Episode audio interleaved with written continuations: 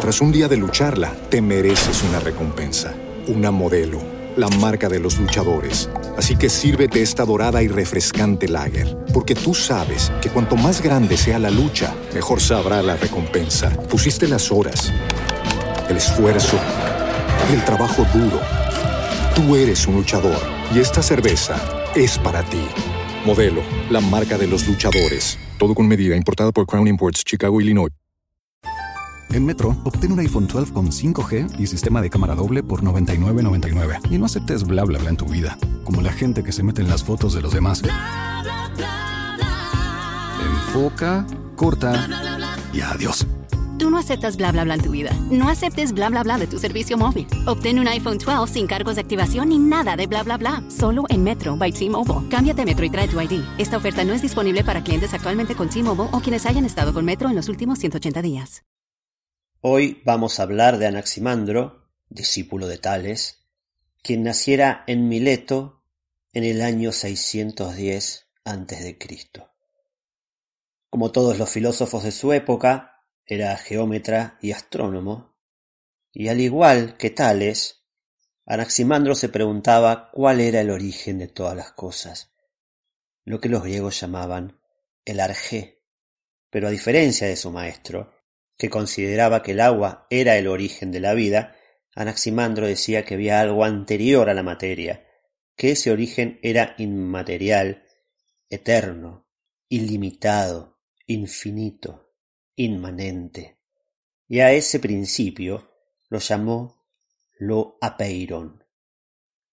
Para él esta sustancia eterna, incorruptible e imperecedera era de donde provenían todos los seres del universo pero que por surgir de ella todos estos seres estaban sujetos a nacimiento y a desaparición por la fuerza de los contrarios presentes en ellos, por ejemplo lo caliente, lo frío, lo húmedo y lo seco. Él decía que cuando algo había surgido de lo apeiron, debía pagar una culpa por cometer injusticia. Para él todo comete una injusticia contra lo otro, para él lo que dejó de ser eterno e infinito e incorruptible pasó a ser finito, perecedero y corruptible. Y aquí podemos ver en cierta medida una suerte de antecesora de la idea de Platón, porque aquí nos está hablando de que de un lugar metafísico, de un lugar más allá de la física, surge lo físico. Es decir, que que así como para Platón la idea era la que generaba la materia, pues que la materia había sido concebida por la idea, y luego el cristianismo que estará impregnado de platonismo nos dirá que esa idea no es otra cosa que Dios, que se desplegó hacia los hombres y creó el universo y, y la vida. De la misma manera, Naximandro dice que el apeiron es el generador, es la causa primera de todo lo que hay en el universo.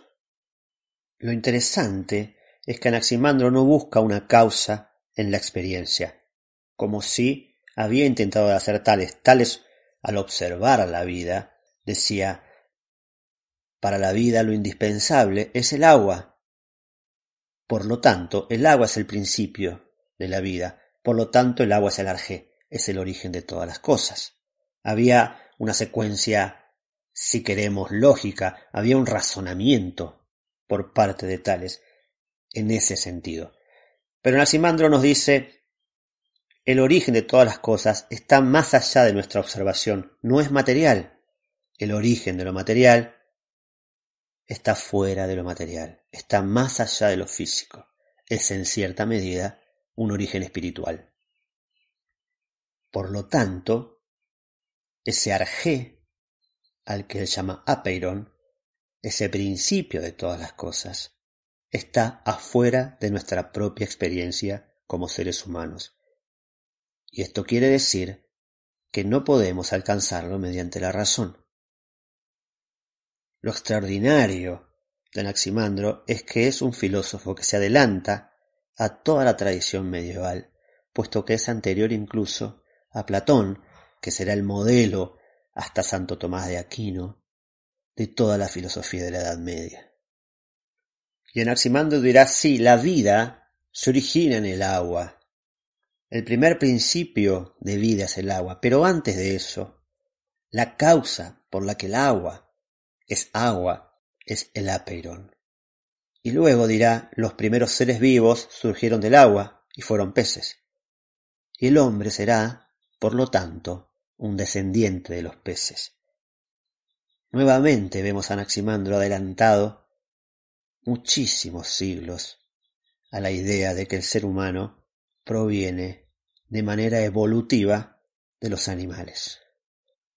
Y entonces, como este apeiron hará que surjan límites, puesto que lo infinito deja de serlo, por propia definición este límite deberá tocar con lo que está más allá del límite, que será su opuesto, es decir, que todo lo que surja, todo lo que surge de lo indeterminado, surge con su propio opuesto, y estos opuestos, en contradicción, siempre querrán uno imponerse sobre el otro, el frío sobre el calor, el agua sobre el fuego, la noche sobre el día. Y él dirá, se pagarán mutua pena hasta que uno de los dos subsista sobre el otro. Pero lo interesante aquí es que todo aquello que se separó de lo infinito y eterno, todo aquello que surgió de lo apeiron, deberá pagar una culpa.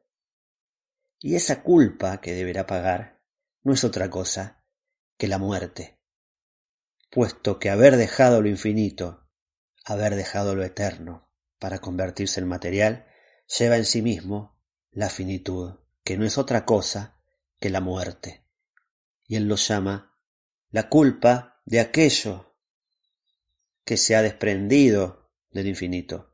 Será la causa de la muerte que deberán pagar para volver una vez más a lo Aperon, porque Anaximandro nos dice que de aquel lugar venimos todos, pero que hacia aquel lugar volvemos todos. Algo también que hemos escuchado posteriormente, incluso en diferentes religiones. Nos vamos a despedir con una frase de Plutarco sobre Anaximandro y sobre estas ideas de Anaximandro. Cuentan que Anaximandro escribió cuatro libros y fue el primero en escribir sobre la naturaleza. Por eso muchos escritores, historiadores y filósofos posteriores a él lo citaron mucho. Y la frase de Plutarco dice así.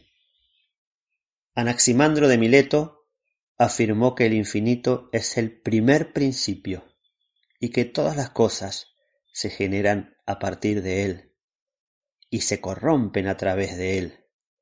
El infinito no es nada más que materia. Tras un día de lucharla, te mereces una recompensa, una modelo, la marca de los luchadores. Así que sírvete esta dorada y refrescante lager, porque tú sabes que cuanto más grande sea la lucha, mejor sabrá la recompensa. Pusiste las horas, el esfuerzo, el trabajo duro. Tú eres un luchador y esta cerveza es para ti. Modelo, la marca de los luchadores. Todo con medida, importada por Crown Imports, Chicago, Illinois. As humans, we're naturally driven by the search for better. But when it comes to hiring, the best way to search for a candidate isn't to search at all. Don't search, match with Indeed. When I was looking to hire someone, it was so slow and overwhelming. I wish I had used Indeed. If you need to hire, you need Indeed. Indeed is your matching and hiring platform with over 350 million global monthly visitors, according to Indeed data, and a matching engine that helps you find quality candidates fast. Ditch the busy work. Use Indeed for scheduling, screening, and messaging so you can connect with candidates faster. And Indeed doesn't just help you hire faster. 93% of employers agree Indeed delivers the highest quality matches compared to other job sites, according to a recent Indeed survey. And listeners of this show will get a $75 sponsored job credit to get your jobs more visibility at Indeed.com slash podcast. That's Indeed.com slash podcast. Terms and conditions apply.